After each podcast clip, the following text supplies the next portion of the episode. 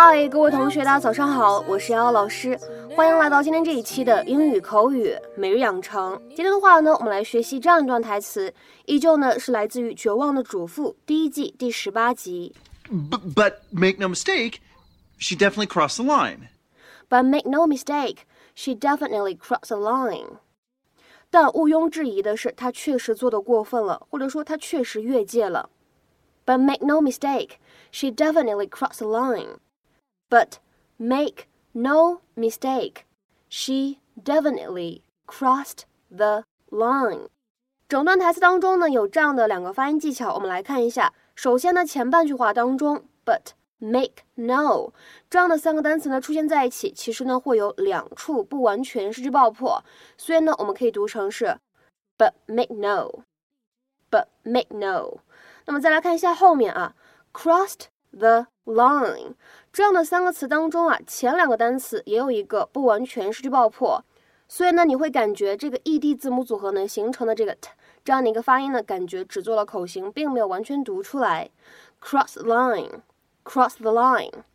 So help me, if you don't back me up on this, I will lose it. Yes, Bree shouldn't have spanked Porter, but it's not like she hurt him. That is not the point. You don't spank other people's children. He was misbehaving. She had to do something. B- but make no mistake, she definitely crossed the line. Yeah, you're damn right she did. She could have tried something else, like a timeout, or she could have simply threatened to spank him. Yeah, because that works out so well when we do it. It does work. It does work most of the time. It used to work. They've figured out that it's an empty threat. They're they're onto us. My mom used to beat the hell out of my sisters and me, and I won't do it. I will not become my mother.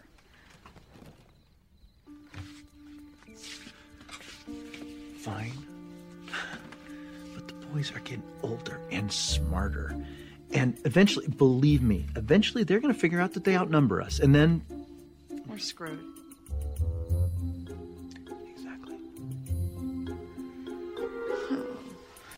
在今天节目当中呢，我们重点来学习一下这样一个短语，叫做 make no mistake。它的字面意思是什么呢？就是别搞错，别出错这样的意思。那么我们来看一下它的英文解释啊，叫做什么呢？Do not be mistaken. You can be certain. 或者呢，have no doubt 这样的含义。所以呢，这样一个短语，它通常来说呢，在口语当中表达的意思是没错，能肯定的是这样的意思。后面呢还可以跟上 about it，所以就是 make no mistake about it，make no mistake about it。那么这样一个表达呢，通常来说在口语当中出现，都有一种强调语气的作用。很多时候呢，会用于你想要去警告别人这样一种场合。It is used to emphasize what you're saying, especially when you want to warn somebody about something. 比如说，下面呢，我们来看这样的一些例子。第一个，make no mistake，this decision is going to cause you a lot of problems。能肯定的是，这个决定呢会给你带来很多麻烦。Make no mistake, this decision is going to cause you a lot of problems。再比如说，看一下第二个例子。Make no mistake about it, this is one crisis that won't just go away。能肯定这次危机呢，它不会自己自动消失的。Make no mistake about it, this is one crisis that won't just go away。再比如说，看下面这样一个例子，是一个简短的对话。Sally 她说：“I'm very angry with you. Make no mistake about it.” Fred 回答说：“Whatever it's about, I'm sorry.” Sally 她说：“没错，我现在对你超级生气。”Fred 回答说：“不管是因为什么，我都感觉到很抱歉啊，对此感到很抱歉。”I'm very angry with you. Make no mistake about it. Whatever it's about, I'm sorry. 那么其实呢，在今天关键句当中呢，我们还包含了另外一个短语，叫做 cross the line，或者呢，在口语当中，我们也可以说 cross the boundary，就指的是什么呢？越界或者做的太过分了这样一个含义。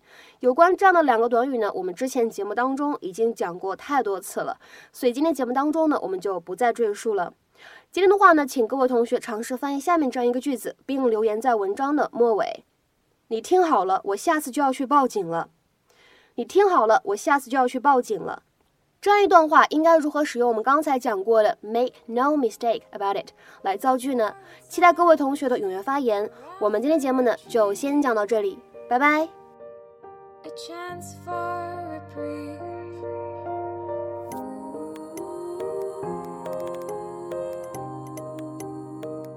Just let these tunnels cave.